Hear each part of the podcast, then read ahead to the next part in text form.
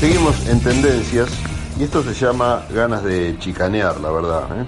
El bloque de Juntos por el Cambio de la Cámara Baja, es decir, de los diputados, decidió no dar quórum para el tratamiento de la ley de etiquetado frontal, pero hacia el interior, la fuerza que creó Mauricio Macri está dividida por la negativa que busca de alguna manera perjudicar al gobierno y dos radicales que se pelearon en función de esto por la negativa a tratar la iniciativa, que de ser sancionada permitiría a los argentinos saber qué contienen los alimentos que consumen antes de comprarlos. La verdad que dejar este tema en, veremos por una cuestión política me da pena. ¿eh?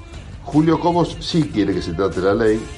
El mendocino usó su cuenta de Twitter para reclamarle a Mario Negri que lo haga. Señor presidente del bloque de UCR, Mario Negri, dice el tuit, pidan sesión especial con los temas de interés de Juntos por el Cambio, pero también faciliten el tratamiento de la ley de etiquetado y las leyes que mejoran las condiciones laborales y jubilatorias de trabajadores de viñas.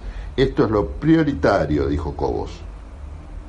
Fue una respuesta a un posteo del diputado Negri, quien tuiteó que el oficialismo llamó a una sesión especial sin consensuar con la oposición.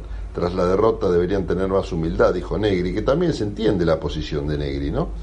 Juntos por el Cambio tiene una postura mayoritaria, sigue diciendo, a favor del etiquetado frontal, pero no sumaron temas claves como la emergencia educativa. El Frente de Todos deberá conseguir el quórum, dijo Mario Negri. Bueno, esta es la pelea interna en, Juntos por el Cambio y la verdad una pena que se dejen los temas que son importantes para la Argentina en función de, bueno, pedir a ver quién la tiene más larga, en este caso en diputados.